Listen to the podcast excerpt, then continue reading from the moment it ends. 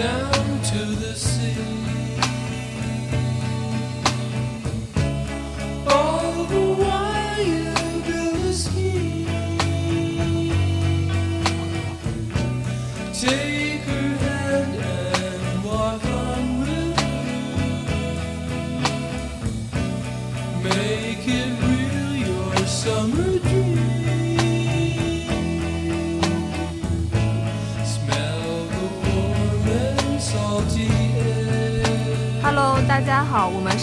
学学女团一意孤行。对，我是小林女士。啊，我是贝拉女士。对我现在我们呢在我家里面，嗯，然后呢我们现在在喝着小酒，然后想说今天要聊什么呢？今天我们打算聊一聊八字。对，就我们上一个节上一期节目我们大概科普了一下星盘嘛，嗯然后这个这期的节目想科普一下八字。嗯，对，八字到底是什么呢？然后八字到底中间有什么样的奥秘呢？对，然后其实我想这边想先问一下贝拉老师啊，嗯就是其实，呃，我认识贝拉老师以来呢，贝拉老师一直是用呃星盘这个工具嗯去跟大家进行沟通交流咨询的。是的。那呃，想问一下贝拉老师，你觉得八字跟星盘它们的区别大不大？我觉得还是挺大的，嗯嗯，因为星盘，大家如果听了我们上一期的节目，呃的话，你会知道，其实星盘是一个比较，呃，其实会离我们的生活有点远，哎，我们会想到这些行星啊，就是特别宇宙，嗯。啊，但是八字里呢，你会可能会想到金木水火土这些非常日常的一些元素，啊，而且星盘可能更多会，因为它是一个西方的体系嘛，它可能会更结合一些西方人的观念，它会涉及到这个心理学啊这样的一些知识，但八字它其实更接地气，更人间百态嗯啊。然后呢，我发现就是特别是在这个我们这个中国的环境里面，其实大家对于八字的接受度和兴趣，其实会比星盘要更大一些。对，嗯、就是我们这期呢，大概会跟大家解读一下什么是八字。八字是什么？八字就是八个字。对，八字就是八个字，对，然后呢，呃，这期也会跟大家说一下，呃，八字里面什么是犯太岁，嗯，然后什么是流流年什么是大运，嗯，然后其实这些都是来自于八字的一些基础概念啦。对，对，然后我们去年一九年十一月份的时候，我们我跟贝拉老师、贝拉贝拉女士一起去上了一个花九百九十九块钱上了一个八字字入入门门班嗯对，我们在那个就是呃进行了两天的封闭式训练培训封闭式培训，对，然后那个大概有多少人啊？几十个人，大约三四十个。三三三十多个人吧，30多个人一起来上课。嗯然后我们被分成了五个班：金木水火金木水水火土土班。然后特别好玩的是，我跟小林女士就是来到那个班级的时候，发现我们被分到了土组。对我们八字里面土很多，，对，但其实后来发现是随机分配的随，机分的。对，但没想到把我们土很多的人分到了土组。对，嗯，然后呢，呃，老师呢，就是其实也是进行一些八字类型的科普啦，嗯包括教了一下我们什么是呃天干，什么是地支，支然后什么是纳音，嗯，然后什么是金木水火土，以及它们之间的关师系。生关系。对对对，然后嗯就是关于这个，我们就进行了一个非常反正是比较一个初级的一个入门吧。对嗯，然后接下来呢，贝拉老师就还他就是开了挂一样的，就就是开始一路朝朝着这个中式的一个咨询方式八字，然后开始一路突飞猛进，对开始进行一些研究，买了那个就是命运的命运的求求索，对，嗯然后包括他也尝试在自己的有了一定的那个积累以后呢，他嗯，也尝试着对自己的咨询者就用八字去进行一些解读。对那。么贝拉老师，我想问一下，就是你觉得对于咨询者来说，就是嗯星盘跟八字对他们来说，他们的接受度会是怎样的呢？有什么区别？呃，就是首先我会跟这个咨询者进行沟通，我会想要知道他的一个呃基本的一个诉求。那如果他想要知道一些比较具体的、更接地气一些的信息，我可能会选择用八字的一个系统。嗯，那或者是这个人他本身年纪偏大。呃，我会觉得八字的系统对他来说更好接受一些，但如果这个人他更多想从这个心理学的角度去切入，进行一种自我的剖析，那我可能会选择一个星盘的一个系统。但因为我现在就是处在一个这个中西医结合治疗的这个试验过程阶段里，所以作为一个中西结合的院长啊，对。对，西方的那个医疗体系，它已经发展的非常的完善了，嗯。中中中医这块儿还在继续研究对，中，还在继续研究中。现在有种就是通过西医来带动中医的这样的一个节奏对。啊、希望有一天可以用这个中西医来给大家治病，就希望所有的病都可以被我治好。对，对有这样的一个宏宏图大志。对，那么我们就是先先来开始进行一些八字的科普吧。然后嗯贝拉老师，请问一下，什么是天干呢？哇，天干其实就是大家可能对这些词都很熟啦，就是嗯甲乙丙丁。戊戊戌戊戌庚辛壬癸，对对，就十天干，就大家可以默默的跟着我们再念一遍。因为我想到一件比较好玩的事情，我之前就是在我的这个公众号上写了一个比较科普类的教大家看运势的一个文章，结果就有人给我留言说，哇，看到这个十天干这些字，发现自己都不会念，然后就被吓跑了。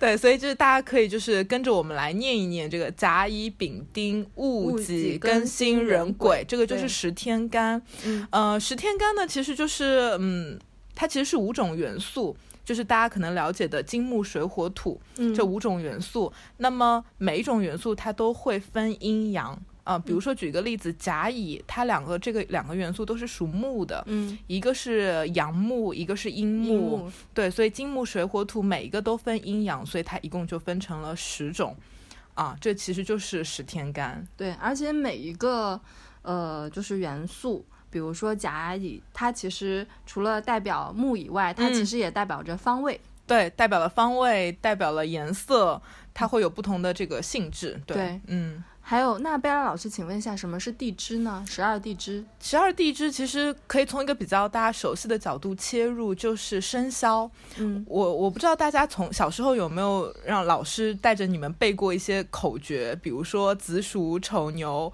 寅虎、卯兔。呃，我反正小时候老师带着我们就是念过、背过这样的一个口诀，但你当时完全不了解。其实呢，十二生肖就是跟这个呃十二地支是非常密切相关的。用一种最简单的方式去理解，就是每一种呃十二地支的一个元素就代表了十二就某一个生肖。嗯啊、所以就是其实天干和地支，一个是十个，一个是十二个，它以一个排列组合的方式，它就会有六十种排列组合，嗯，嗯，然后它就成为了这个六十个流年，也就是六十甲子。也是六十甲子，对，对就比如说大家可能今年会经常听到这个庚子年。嗯，它其实庚就是天干，子嗯就是地支，嗯所以它其实就是六十种排列组合中的某一种。包括你往前推就是己亥年，往后推可能就是辛丑年，所以它其实就是以这样的排列组合六十一个轮回。嗯嗯庚子年，庚的话就是代表金，金对，子的话就代表水对，因为子同时也是老鼠的意思嘛，嗯所以说今年是鼠年。对，今年是鼠年，所以这个地支其实，呃，对大家来说没有那么的遥远和陌生，它就是跟我们这个生肖息息相关的。嗯嗯，那么说起到十二生肖啊，就是十二地支跟十二生肖的一些关系，贝拉老嗯师刚刚说到了，但是你真的搞清楚你是什么生肖了吗？因为刚刚贝拉老师跟我说了一个例子，对，嗯就其实可以给大家分享一个，就是我做咨询时候的一个小插曲和小故事。就之前我有一个咨询者，一个女生，她就是想来找我说，哎，贝拉老师能不能给我看一下我跟我男朋友的这个八字是不是合？然后呢，呃，我就说，哦，好的，你们这个怎么遇到了什么事情嘛？就想看合不合。他说，呃因为我妈妈就跟我说我是属蛇的，然后我找的男朋友是属老虎的，然后在我妈妈的观念里，这个属蛇和属老虎的人是冲的。当然，这个其实是有这个八字学的一个根基的。对，然后我就拿来看了一下，我说，哎，其实你知道吗？你男朋友根本不是是属老虎的，你你男朋友是属牛的。然后他当时有一点惊懵了，讶，对，他说嗯怎么会？就是他就就是属老虎，属老虎的，怎么会是属蛇呃属那个牛的？嗯那其实就是要纠正大家的一个观念，就是从这个八字学的角度来讲，新的一年的开启并不是大年初一，并不是农历的大年初一，而是立春。嗯对，所以给大家举一个就是你们可能更熟悉的一个例子，就是今年的大年初一是一月二十六号，对，对吧？然后立春呢是在二月四号。嗯那假设你是出生于一月三十十号的，那么你嗯是属什么的？我我我大概是属属属猪吗？属猪，对，嗯是属猪的。但是可能在很多人的观念里，觉得啊，我都已经到了新的农历一年了，嗯那么我应该是属老鼠的。对，其实不是，如果嗯你的出生时间没有到立春，嗯那么其实你仍旧是属猪的。嗯所以这个可能。你看起来好像我们，呃，这是我们中国的传统文化，可能大家都很熟悉，但事实上大家都对这个东西有误解嗯啊、所以就是想纠正大家一个观念，就是过了立春以后，这嗯。个农历上的新的一年才真正的到来。嗯，嗯。对，就是比如说刚刚贝拉老师说了一个八字的一个应用的一个科学点啊，知识点，就是说合婚。嗯，其实，在古代，呃，八字最最广泛的应用就是拿来合婚，婚对吧？就比如说，呃，我之前其实其实我也有个好朋友，大学时候有个好朋友，嗯。她之前就是呃交交了一个男朋友嘛，嗯。但是受到了家里面的强烈反对，就是因为嗯。她妈妈嗯拿着他们她跟她男朋友的八字去找嗯算命先生看过，嗯算命先生就说这个不合。嗯，对，然后就是家里面人就会觉得，嗯，这这个婚姻不行，你们两个嗯人以后会不 work。对对，然后其实那贝拉老师，你现在看这个中医啊，就是八字这个中医中医这个，就是有没有咨询者来找你看的？就是说合合八字什么的。挺多的，合八字挺多的，就是嗯、我也是从这个找我来合八字的咨询者中，我突然意识到啊，其实这个呃八字在民间的这个应用，其实真的是非常广泛的，它真的是运用到了家家户户，包括到了这个年代，嗯还是有很多的人会非常重视这个八字合不合这事儿、嗯啊。然后我有的时候也会跟我朋友开玩笑说。这个我学会了这门手艺，把我扔到古代，是吧？嗯我我给自己戴副墨镜，然后在那儿掐指算算，我可能就能活下来了。嗯 对，然后呢，八字确实是可以看出你合还是不合的。嗯嗯，然后呃，我也会比较直接的去告诉我的咨询者，你们这个八字大概合到了一个什么样的程度，嗯会有一个什么样的问题，你们的生肖是不是有冲，天干有天干合不合，地支合不合，呃，我会告诉他们。但其实这个不是一个绝对的事情，嗯嗯，不是说这两个人绝对不合，也不能说这两个人就是绝对合的，它其实就是好中有坏，坏中有好，嗯，基本上是这样的一个状态。那么我们再来看看八字中，其实还有一个非常重要的元素，就是嗯金木水水火火土五行。嗯五行对，然后很多人其实呃自己打开一个 A P P 叫做测测星座，嗯，然后里面可以除了输入你看到你自己的一个，哎，给他们打广告了，天呐，对给他们打广告了，没关系。嗯然后，然后那个，嗯，就是打开来，除了能看到你的那个星星盘，就是披萨饼之外，对，然后也能看到你看到八字，对，嗯你可以在里面有一个能直接看到你里面有没有你有多你有多少个那个元素元素在里面。有的人全是嗯水，对有的人全是火，对，然后有的人缺一个东西，有的人非常平衡，对嗯平衡什么呃五行什么都有都。有，对，嗯有的人就是缺木，比如说我嗯跟贝拉可能就缺一缺点。对缺木，对，然后那么我想问一下贝拉贝拉女士啊，嗯，就是这个八字是不是就缺什什么就要补什么，对，嗯还是要转专找专业的人帮你看一下？首先是这样的，就大家可能也不知道，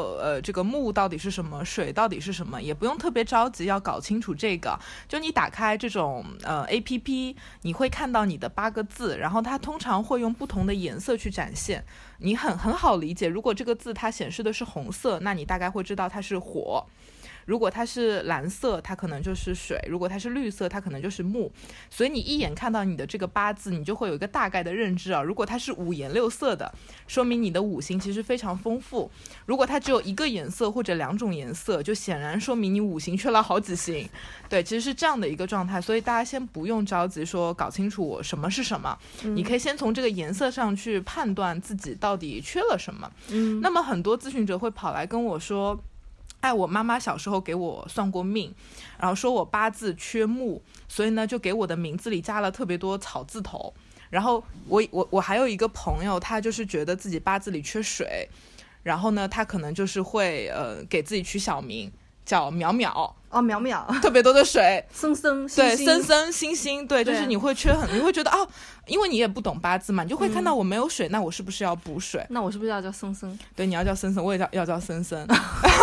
但但其实想纠正大家的一个观念是，其实并不是这个样子的。嗯对，然后甚至我有的时候跟咨询者说，你的八字里全盘都没有火，但是你不要补火，因为补了火对你不好。嗯，所以它其实要看你整个八字的一个格局，呃，不是说你缺什么就补什么的，有的时候补进去对你反而是不好的。嗯，嗯那么其实那我想有一个问题就想问啊，八字是不是呃，就是八字里面是不是五行每每一个行都要有，才是像星盘一样，就是说那个每个宫位都有所涉猎，衡像平衡那种感觉。嗯是不是有这么一种说法呢？还是说，呃，就是呃，八字里面全是水的嗯人，是不是就是这一生会比较坎坷呢？还是说，呃，相比那种五行每一个元素都占到的人，这样嗯的人就是感觉会更加顺遂一点呢？有没有这样的说法？呃，当然，从一个更宏观的角度来讲，当然你的八字越平衡，你的命运可能会更顺遂一点。如果你的八字特别的呃不平衡，那你可能就是就像星盘一样，你都堆在一块儿，你可能有些地方你会，比如说八字，如果你的八字全是水，那你可能会特别有才华，嗯，嗯，可是呢，你在别的方面可能就不大行。但如果你的八字很平衡，你的才华也就这么多，嗯但你可能相对来说比较平衡一点。这个其实跟星盘的这个理念是一样的。嗯，其实就是说他们在别的地方要做的功课会多一点。对，是的，嗯嗯嗯，那么我们应该怎么样去补八字呢？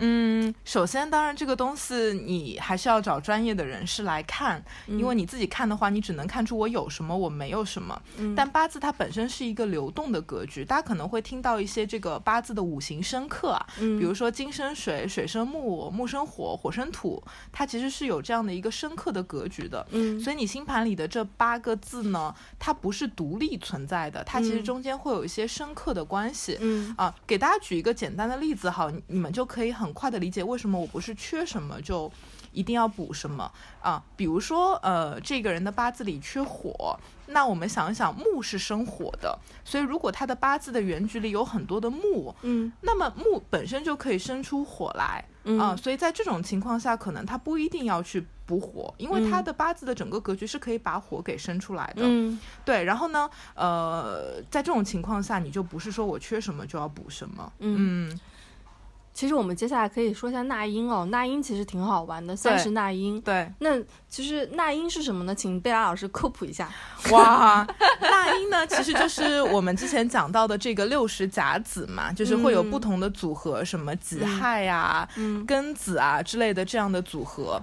但每一个组合呢，它都有一个这个那英，比如说己亥，它其实就是平地木啊，比如说这个什么辛亥，嗯对吧？拆穿拆穿经，拆穿经，就是嗯大家不用去深究它到底是怎么来的，就是有这么的一个系统，它其实是形容你这一注的两个字，它到底是什么？其实多一个形容吧，我觉得是。哎，我嗯突然想到，这个好像是之前那个鬼谷子，鬼谷子，鬼谷子发明的，对一个特别特别厉害的一个神人啊。，对对，就是我们古代还是有很多这样的一个大牛在的、啊。对对对这是鬼谷子的发明，三十纳嗯音。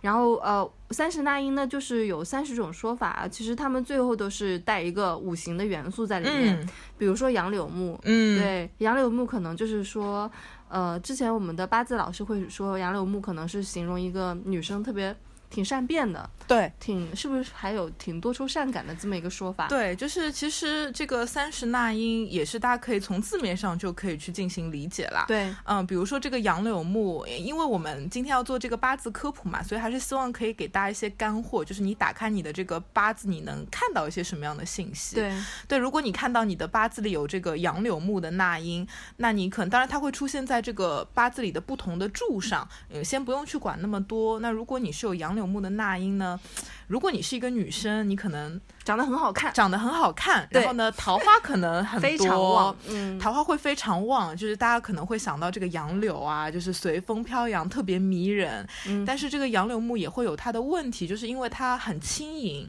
嗯。它会随风飘荡，所以如果你有杨柳木呢，你可能是那种特别善变的人，嗯。你特别的不稳定，然后你很容易被这个环境所影响。嗯，对，就是你就很好理解。当然，这个我们不能够这么宽泛的讲，你有杨柳木，你你一定是这样的人。嗯。也要看你杨柳木出现在哪一柱，它的能量是强还是弱。嗯。嗯，但可以，你看到你有杨柳木，就大概可以呃分析出你会有一些这样的一个特质所在。对，还有一个比较典型的一个，呃，就是呃，那英是霹雳火，对，对，霹雳火就是很好理解了，就是说这个霹雳火的话，这个那英就是他做事情非常快，嗯，效率很高，对，然后像闪电一样，像闪电一样特别雷厉风行。对，嗯，而且还有个特特点是专专治海中金。那海中金又是什么呢？海中金其实是呃排在最前面的这个那英，嗯甲子乙丑海中金。那海中金其实是挺厉害的，大家去听这个描述嘛，嗯海里面的金子，对吧？嗯它是就是。提炼出来的特别厉害的一个金子，所以海中金的人呢，他其实是一种外柔内刚的一个状，态，就不声不响把你给灭了。对它看起来就是像海水一样，就是比较柔软的那一种，但它实际上是金子，嗯所以它会呈现出一种外柔内刚的样子。所以如果你的八字里有海中金，其实就代表你是一个比较外柔内刚的人，然后也嗯挺有灵气的海中金。对，但是呢，海中金它虽然很牛。但是他特别害怕霹雳霹雳火霹雳火是可以直接穿到水底，去这个击中金子的这样的一个存在。对，直接把金子给融化。对，因为大家可能听到五行生克里有这个火克金这么一说，对，所以霹雳火是可以治呃海中金的。嗯，还有一个还有一些比较好玩的，还有个比较好火好玩的那英，我觉得是天河水。天河水，对，还有包括佛灯火天上火，天上火。对，这个其实很想拿出来跟大家讲一讲啊，就是如果你的那音里面无论是哪一柱出现了我们刚刚提到的这三种天河水。天上火、佛灯火，按照海大海水算吗？大海水不算，不算就按照嗯我们这个八字老师的说法，这类人特别有佛缘。对，对，但大家也不用去害怕，说我是不是要出家了？因为我有的时候会跟我的咨询者说，哇，你特别有灵气，特别有佛缘，他们就很害怕说，天哪，我将来是要出家吗？就是我要孤独终老吗？其实并不是，只是说你可能很有灵气，你很容易被这个八字的学说、禅修的禅意的东西所吸引，你可能对也会比较适合去接触一些这方面的东西。对，就是说、嗯可能看事情会很通透。对，就比较有灵气啦，就是嗯不是那种特别世俗的人，你可能会对这个偏形而上学的东西会有兴趣。对，可能会对一些佛学或者是一些宗教、对一些玄学可能嗯会特别有感觉。对，这边我们其实可以讲我们当时一起学八字的时候的一个小故事。嗯对我们当时就是老师给我们上课的中途，就早晨或者是中午的时候，会带着我们打坐对，啊，会带着我们打坐。当时就我们这些学员，我们会在这个一个空间里面，我们就一起打坐。打完坐以后呢，就是老师会跟学员去进行一些分享嘛。当时我记嗯得有一个算大叔吧，年纪年纪挺大了，对四五十岁的样子。他当时就跟我们分享了一个故事，说他第一次去接触这个打坐的时候，他其实是自己网上看了一些相关的信息，于是呢，他就躺在床上试着想要去打个坐或者是一个冥想这样的一个状态。之后呢，他很快就灵魂出窍了。对，对他看到，他就说他看到自己的灵魂飘了起来，然后从高处看到了自己的肉体。然后我们当时听到，我跟小林都特别震惊，因为我们没当时没有过这样的，我没有过这样的体验，没有过这样的体验，嗯我们会觉得这是骗人的吗？怎么会这样？但是我记得我们的那个八字老师特别淡定，他嗯一点都没有震惊，嗯，他反而后来就下午的时候去看了这个大叔的八字，发现他有两个天上火，还是两个天河天河水，对嗯，他的八字里有两个天河水的纳音，嗯，所以老师就说，因为他的八字里自带这个灵灵，性。所以他特别容易在你可能不需要很努力、很费劲，你可能就能达到这样的一种嗯，呃很很灵气灵灵气的一个状态里面我，个人觉得打坐其实跟冥想有点像，挺像的。对，然后呢，呃，说到这个，其实我觉得我们未来也可以讲讲冥想或者是打坐这块儿，对而且这一方面这些泛玄学接触多了，你自己可能也会有不一样的体验，体验对超长的一些体验。对对对对。就还蛮好玩，所以就是如果你的八字里有这个刚我们提到的这几个纳音，其实不妨可以多花一些精力在这些学科上面，你可能会有一些新的收获。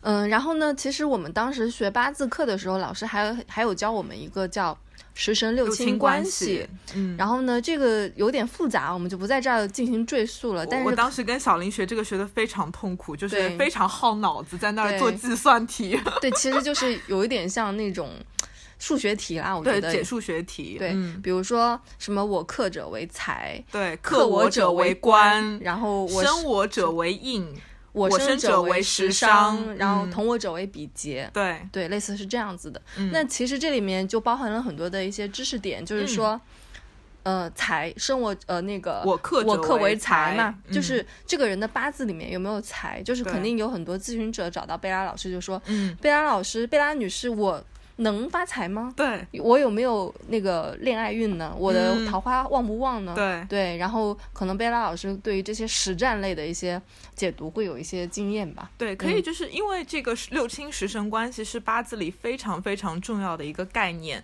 但这个太复杂了，我们没有办法在这个播客的节目里给大家普及嗯啊，所以我会给大家举一些例子，你会对它有一个比较具象的一个认知啊。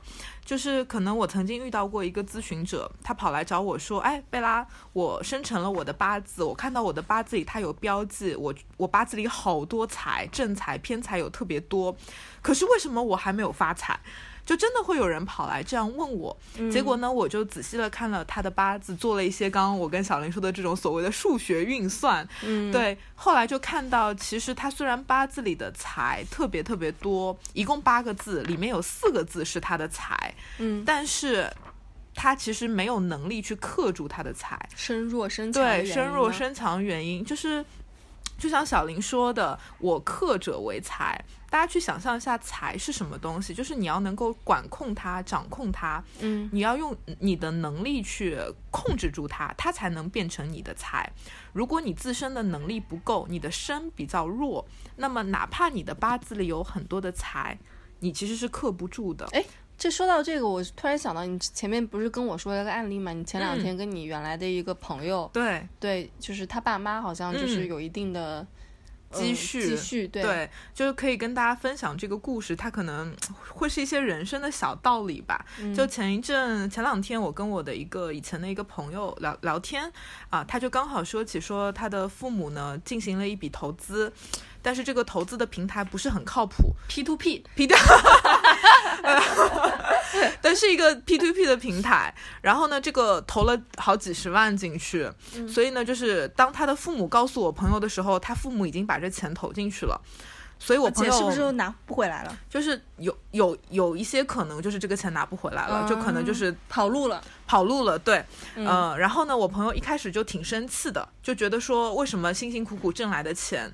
就投进一个不靠谱的平台，嗯。他可能会你会丢失一大部分的财产，对啊，但是活活期不好吗？对，但是他后来呃，他进行一些就是他可能自己也在思考这个事情嘛，嗯，他就突然顿悟了，他就跟我说，他突然理解了，嗯、其实这个财这个东西啊，如果你没有能力去管控住它的话，它就不是你的。嗯，他就跟我说，他觉得他的父母可能暂时没有能力去管控住这几十万的财产，嗯那么哪怕这一次呃没有从这个 P to P 的平台里面损失，可能最后拿回来了，可能这笔钱最后还会以某种方式流失。嗯买保健品了，对，或者是就是你可能会以某种方式最后破财，嗯那其实就代表你可能本身没有能力去克住那个财，那个财虽然在，但它并不是你的。啊对，所以当他思考到这一层的时候，他对于人生中的很多事情就释怀了。嗯你很多很多东西，它可能在你的身边，但你没有能力抓住它。嗯如果你硬是要抓住它，它可能会反过来吞噬掉你，因为你能力不够嘛。哦你嗯你比如说一个人，他就是很想要挣钱，但他不可能二十四小时都在工作。对你二十四小时都在工作，可能你能挣到三倍的钱，但是你的身体就垮了。对所以这个财可能也并不属于你。那它其实跟八字里的这个理论是一样的，你八字里可能有很多财，但你如果能力不够，你依旧克不住它，你依旧赚不到大钱。你八字里可能有很多的这个官嗯啊、关是什么呢？来一个知识官呢？对，关这个就是如果有我们就有女生的这个听众的话，这里一定要重点听，就是你们你们最爱的这个桃花运，其实就是跟官有关。对，对官呢其实分两种，一个是正官，一个是偏官，偏官又叫七杀。嗯那很好理解，就一个是正桃花，一个是烂桃花。对，如果你的八字里有正官，那么恭喜你，你还是比较容易找到一个人靠谱生伴侣靠谱的男生去结婚的。嗯但如果你的八字里没有正官，只有偏官，或者是就是又又叫七杀嘛偏，官是七杀，对，偏官是七杀，那么你的命里可能就是有数不清的烂桃花。对对，这个不代表你就是没有桃花运，其实你嗯其实有可能有很多很多的桃花运，对，但是这些桃花运呢，就是对你的怎么说呢？就就是其实从那个普世意义上来讲，嗯他们可能都不是。呃，能够跟你就是白头偕白头偕老，或者是嗯。结婚的这么一类人，对。对。而且官这个东西呢，它本身是克你的，克我者为官嘛，所以官本身大家可以理解成是管，就管束的管。嗯那么这个正官呢，就说明他来管你，管的你很舒服，嗯，对吧？你也呃，他也可以因此而成为你的依靠，所以对女生来说，就好像是你的老公正桃花。对，你可以依靠的这么一个人。但是这个七杀或者说偏官呢，就是他想来管你，但是管的你特别不舒服。PUA 你，PUA 你，然后呢，你也觉得这个人完全靠不住，但是事实上，所有的官都是来耗你的能量的。嗯，所以就是，如果你的八字里有很多偏官，有很多七杀的话，一定要尽早的从烂桃花里脱身，因为它会非常的消耗你自身的能量，然后这个人还靠不住那贝拉老师，我有个问题啊，就是嗯自作七杀怎么办？啊。自作七杀是，现在这边可能要给大家科普一下，什么是自作什么是？自作七杀？对，就是因为八字嘛，一共有八个字，它就分成了四柱。对年柱、月柱、日柱和时柱，其中最重要的是日柱。对，那日柱呢，就又分成天干和地支嘛。那如果这个天干自己坐在自己的官上面，那其实就是自作七杀。是就说你好像就是你会有一种内耗，自己管自己，但又管得你自己很不舒服。嗯所以这样的人，他可能会呈现出一种特别纠结的行为模式，又想这样做，可是又觉得这样做不好。嗯会呈现出这样的模式来，所以自作七杀的人会会有些麻烦哎，特别是对女生来说，就是是烂桃花不断吧，就是不停的遇到烂桃花。对，然后就特别消耗。那怎么办呢？就是那你碰到这样的一些咨询者，你会从怎样的角度去跟他们去剖析呢？嗯，这个也要分他具体的这个八字的一个配比。嗯那如果他本身身比较强，那我觉得还 OK，、就是管管你、克克你，你还有能量在。嗯，如果你身特别弱的话，你一定要尽早的从里面去抽身，嗯因为你自己的能量，你能量就这么多，然后你被这个烂桃花都克完了，那你别的事情就搞不了了。嗯也要看他自身的这个能量的一个配比，嗯。嗯，然后继续一个知识点，什么是身强跟身弱呢？什么是身强和身弱？就是我每次跟咨询者是不说是身体好好，身体不好？对，其实不是的，就其实提到我们刚才的这个日柱嘛，嗯日的这个天干啊，比如说有的人是甲木，有的人是乙木，有的人是庚金，有的人是这个己土，嗯那这其实就是你自己本身的一个五行。嗯那么八字里它有各种各样的生克，那如果有很多的元素来生你，嗯，比如说呃，举个例子啊，我是属土的一个人，嗯那如果我的八字里有特别多的土和火，火生土嘛，嗯，那我可能就生强，因为有源源不断的元素会生着我自己。哎，那我是不是我是我是你是金？金我是金嘛？嗯，不停有很多的元素在生着我，所以对我身也挺强。所以我们俩都身强。对但再换一个例子，如果我是属土的人，但我八字里都是这个，呃，都是这个怎么讲，都是木。嗯对，如果我我是属土的人，我都是木，那这些木呢都是来克我的，木嗯克土嘛。嗯那我的这个身就被克的特别弱，嗯那我就是一个身弱的人。它其实嗯跟你身体好不好没有什么直接的关系啦。哦对，所以大家听到这个身弱，不要害怕，就觉得自己要得得绝症了。这个跟身体真正物理上面的身体就是好不好，其实没有太多的关系。对，没有什么太直接的关系，对，它只是一种五行的深刻的一个配比、嗯配方而已。嗯对。嗯，那么说到这儿啊，就是我们上一期节目其实有拿我们一个共同朋友对对的星盘拿来做一些例子，我们这次嗯还是拿他的那个就是生辰八字或者怎样，拿他的呃就是八字来看一看，然嗯后他是怎么样的一个格局。对，就是我们还是我们上次聊到了这个他的恋爱和这个感情，我们其实还是从这个角度去切入。对，对于一个男生来说，呃，财其实是男生的这个女人缘或者对是桃花。对，那么，那你去想象一下，这个我们上次上次提到说他恋爱宫特别旺。对群星武功，对，然后呢，我们去翻开他的八字的时候，就发现他的八字里正财偏财一大堆，全是财。全是财。对，所以就是我看到这个八字，我就会马上脑中就会有一个画面感，就是他身边可能这个桃花特别多，嗯，然后他会对这个桃花流连忘返，会花很多的精力在各种正财偏财上面。嗯，对，，然后呢，他这个正桃花也有，烂桃花也有，全都是，全都是对。嗯然后包括是不是说明他很有钱呢？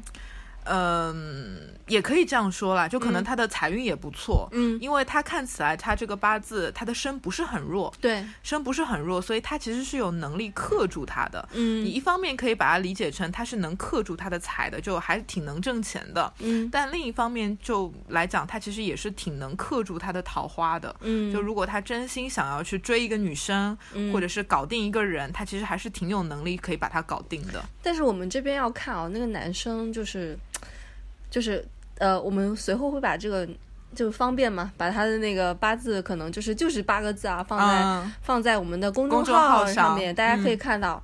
全都是橙，就是暖色调的字，对，就是全是火啊、土啊，然后我就每次开玩笑就说你的这个八字简直就是黄土高坡，对，没有特别干燥。对，嗯，缺了两个很重要的，缺了水，缺了木，就缺了水气嘛，对吧？对都是一些很干燥的东西。对那他事实上他本人干燥吗？我觉得就是很难实施。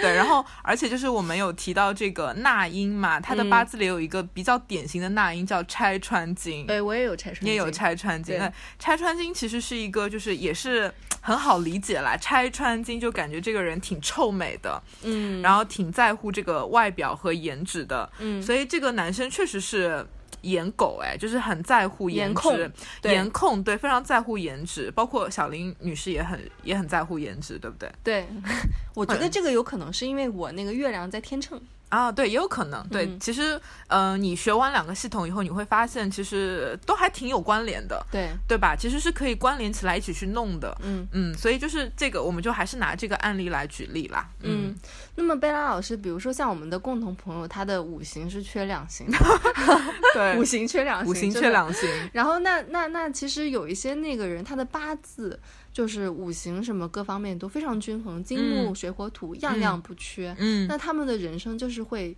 或者是他们自我感官的一些人生就会呃挺顺遂的嘛，能这么说吗？嗯，相对来说吧，其实嗯你单纯把这个八字拿出来看，我觉得也不能一样啦。就你不嗯能说它好或者是不好，但是我觉得很大的一个差别就是，如果你的八字本身就很均衡，那么其实你受到流年和大运的影响就会比较弱，因为你本身就很平衡嘛。嗯，那这个天气、宇宙天气对你的影响就会比较小。嗯但如果像刚刚我们举的这个案例里，五行缺了两行，它这个八字特别干燥，嗯，那么当它遇到一些比较湿润的流年的时候，哦，它会运对势很好它，会运势很好，或者说它这个运势会有很大的一个改变，因为可以嗯补进去，所以其实嗯是这方面的一个差别会比较大一点。哎，说到流年啊，那我就嗯想问一下，我们有一个很重要的一个知识点要给大家科普一下，什么是太岁？对，什么什么是流年？对，什么是流年？流年其实我们最这个节目刚开始的时候跟大家讲过，就是六十甲子嘛，十天干和十二地支的排列组合，嗯排列到某一年的时候，它就是流年。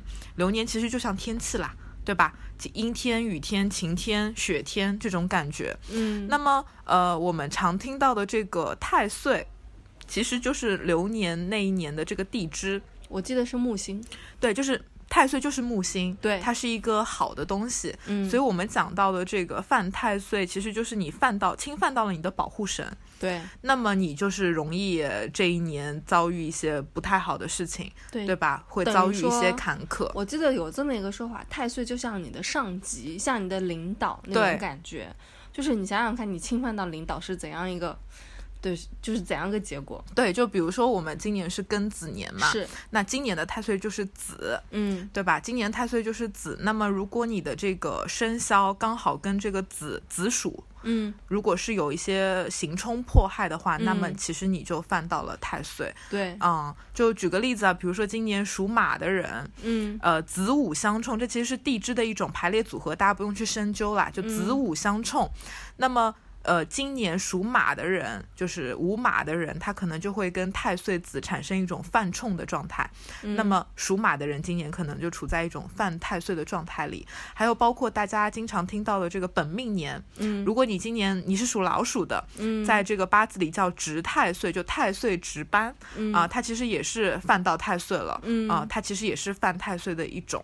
那嗯。比如说今年是鼠年，那有嗯没有一些生肖在今年是特别顺的呢？比如会啊。说六合，对，比如说合就子嗯。丑相合，所以今年属牛的人，丑牛，嗯，他就可以跟这个太岁合上了。嗯。合上的意思就是说，哎，河神出现了。嗯，那你就会比较顺遂，会有一个嗯。保护神在保护你的这样的一个嗯。状态。嗯。嗯嗯，那么我们要不来说一下，今年大家二零二零年都是就是反正现在就是各种一些怎么说呢，也不能说是动乱吧，就是一嗯些呃各种消息不断，而且并不是一些特别好的消息。嗯那么今年是二零二零年是庚子年，嗯庚子年我们应该怎么样去解读这个年份呢？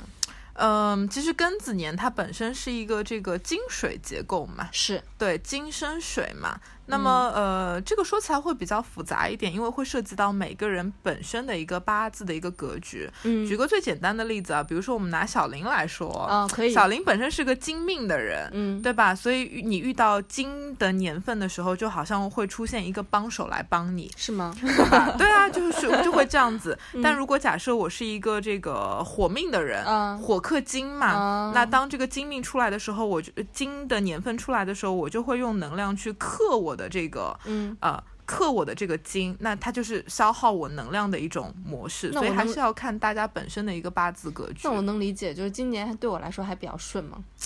就是会有人来帮你，哦，是吗？对，就是会有会有贵人，会有合作伙伴来出现。真的吗？快点来。快点来，对对对，快点来，嗯嗯，那么就是今年其实是鼠年嘛，嗯那么想请教一下贝拉老师，就是说今年，呃，有哪些生肖是对这个有一些呃，就是冲撞，对，呃，需要提醒一下大家吗？嗯，就是按照这个地支的本身的一个刑冲迫害啦，呃，今年其实会有五个生肖，嗯、按我们的话来讲，就是犯到了太岁，嗯，一个是老鼠，就本命年，嗯，然后一个呢是我们刚刚提到的这个属马的人，嗯。此外呢，属羊、属鸡和属兔的人都各以以各种这个轻重的厉害程度，嗯，跟太岁相冲。相冲了，，对，所以这几个生肖的人要稍微注意一点，稍微小心一点。需要跟就是大家说一下的是，我跟贝拉都是属蛇的，对，对，然后去年是猪猪猪年，对。我们两个人都犯太岁，对，而且而且是属于犯太岁里最严重最的一种冲太岁。冲太岁，对，然后去年我们两个人呢一起去了葡萄牙旅行，嗯。然后就是特别好玩的是，我跟可以跟跟大家分享一下，就是嗯。去年其实呃年初的时候，一九年年初的时候，我我就是本人就是请一个呃太岁太岁就是不是太岁符，我请了一个老师帮我看了一下，啊，对，老师上跟我说上半年你的运势还好。但是你下半年一定要小心，因为你嗯是那个冲太岁，所以在犯太岁里面算是比较严严重的一种。嗯，对你下半年一定不能开车。对对然后我们两个人就是去葡萄牙的时候，我就那个租辆车嘛。对，我们从波尔图想自驾回里斯本，对我我我嗯。我，因为我会开车嘛，贝拉不会，然后贝拉就坐在我的副副驾驶驶上，对，然后一直充当我的那种人肉导航，因为我其实在国内也不太开车，然后我 在我们胆子真的很大，啊对对对对，在呃波尔图去里斯本有大概五百公里有吧，对，差不多，就是要嗯。开八九个小时，很远哎，呃有八个九个小时，差不多吧忘，记了六七个小时反正我开的很慢，对。嗯，，然后我们两个人就 从波尔图租了车，然后就是提了车，然后就开回里斯本。嗯，然后我们那时候特别美滋滋的，然后开始就是听着歌听，着歌，在、嗯。就是在那个呃，就是呃拿了个音响，然后开始、嗯。开始在歌里面放，对，呃，在车里面放音乐，就是嗯放那种、放那个少年时代。嗯，开始那个时候放少年时代的时候，开始就那个前奏一响起，然后突然之间那个右边就是一辆，大卡车歘 的一下冲过去，然后把我们的右边的后视镜给直接撞飞了，撞撞飞了。对，然后我那个时候还在开车呢，因为贝拉是坐在右边的嘛。嗯，然后他说：“天哪，我们的右后视镜不见了！”我说直接飞走了，：“对。”然后我们两个人，我说：“是吗？是吗？”我赶紧停停，我就马上停下来了，嗯停在了快车道。嗯，然后不行，然后就是那个时候就是两个人慌的要死。对，然后没有办法，因为在那个高速公路上面嘛，嗯然后其实挺危险的。我现在想起来，真的挺危险的，挺后怕的，挺后怕的嗯，对，然后就是呃，就是赶紧的，这也没有办法嘛，因为大卡车大卡车已经无影无踪了，对，然后也没有办法下，就是下到高速公路上把那个右右边的后视镜给捡起来。特 特别囧人在囧途。对，然后我们就，我然后我就继续开着车，然后到了下一个那个就是呃就是加油站那边，然后就打打打电话，嗯然后在那个就是让租车公司，就是那个时候是哪个租车公司我忘了，叫忘了叫什么 Six 还是什么之类的，嗯，嗯让让让他们过来就是救我们，救我们，把我们的嗯车拖回去干嘛的？嗯因为我想说右边没有了后视镜。怎么开？怎么开回去？还有好几个小时的路程呢。因为要开回里斯本以后，因为我们那个时候是那个呃，我们的那个酒店还民宿是定在那个新特拉辛特拉，新特拉，对，对，新特拉可是那个里斯本旁边的一个山山城，我还要开山路，在右边没有那个右视后视镜的情况下，还要开车回去，对，就很反正我们俩就很惨了那天。对，然后我们那天在路上大概耽搁了两到三个小时，然后那时候特别热，嗯，然后我就是在跟那个就租车公司吵架，租车公司跟我租车公司跟我说，你现在不是。左边的后视镜没有了，嗯你是右边的后视镜没有了，没有了所以其实是不影响你开车的，所以你就是一路开回去就好好了没关系。然后我们我那个时候一听我就惊了，我说还还能这样？嗯然后但是因为其实你在国外的时候，因为在南欧国家像葡萄牙，他们的英文的普及程度并没有那么低高，对，跟他们说也说不清楚。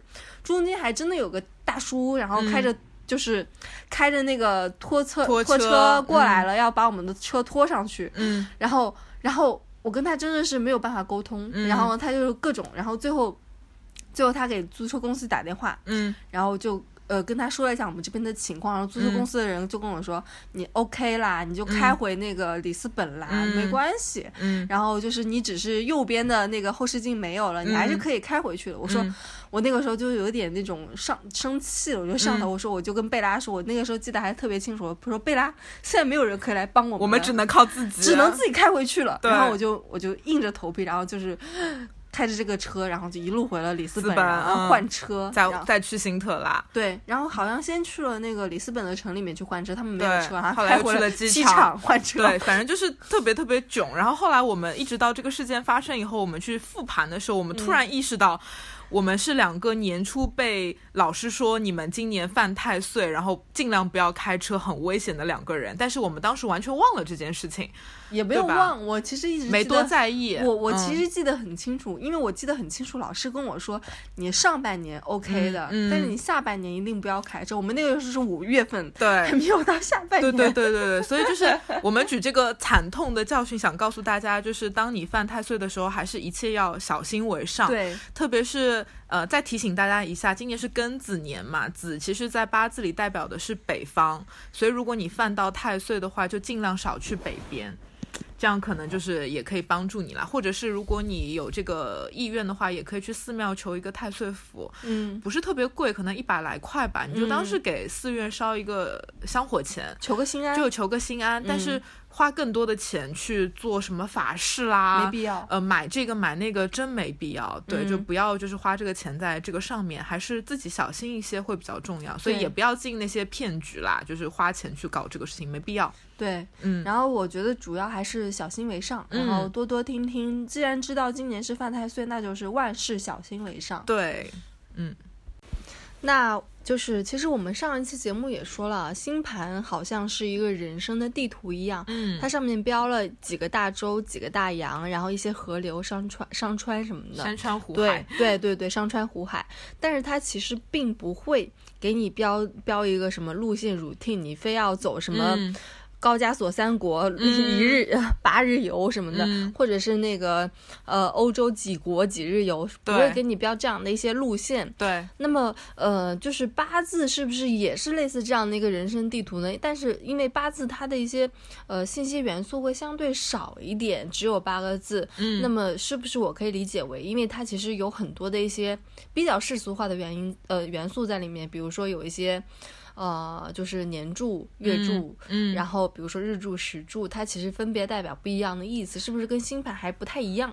对，就是其实星盘和八字作为中西这个两方的一个非常重要的玄学工具，为什么我们会在我们同一个电台里普及这么多？是首先想告诉大家，其实古人看到的是同一片天空，哎，嗯就无论是中国人还是外国人，其实大家看到的都是同一片天空啊、所以他们本身这个，我觉得从底层逻辑上来讲，他们其实是一模一样的，他们嗯并不是两个完全不一样的一个东西。嗯啊，但只是说八字它确确实更人生百态，它更呃世俗化一些。给大家嗯举一个例子吧，就是呃，比如说有人会呃来问我说，我的那个父母跟我的关系如何，我的孩子跟我的关系如何，我嗯会生儿子还是女儿？嗯其实从星盘来讲，嗯，他其实看不出这些东西的。嗯嗯、或者说星盘其实它的解读方向并不是往这个确定性的方向去解读，嗯但是八字呃会往这个方向去衍生嗯啊、比如说会有一些柱，它其实指代的就是你的父母；有些柱它指代的就是你的孩子，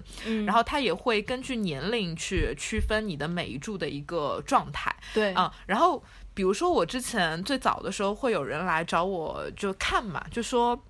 我什么时候才能够生孩子？我我跟我老婆结婚挺多年了，我什么时候才能生下孩子？那我其实当时没有跟他沟通太多，我就先看了他跟他老婆的八字，但是我看下来以后呢，其实两个人的这个儿女缘都很弱。嗯，对，就比如说对是不是女看的是他的那个石柱？对对对，就比如说对女生来说，呃，他可能没有食神伤官；对男生来说，他没有官，然后石柱呢能量也很弱。嗯，那你其实能看到他们八字本身的这个格局，嗯、儿女缘是很弱的。嗯，那么其实只能从流年中去找，嗯。对，然后但是因为两个人他的流年来的对他的这个八字的补是不一样的嘛，可能嗯。对女生来说哦儿女缘来了，但是对男生来说还没有来，啊，所以他会有一个时间差。嗯。所以我只能去帮他找说他到哪些年份可能这个几率会更大一点。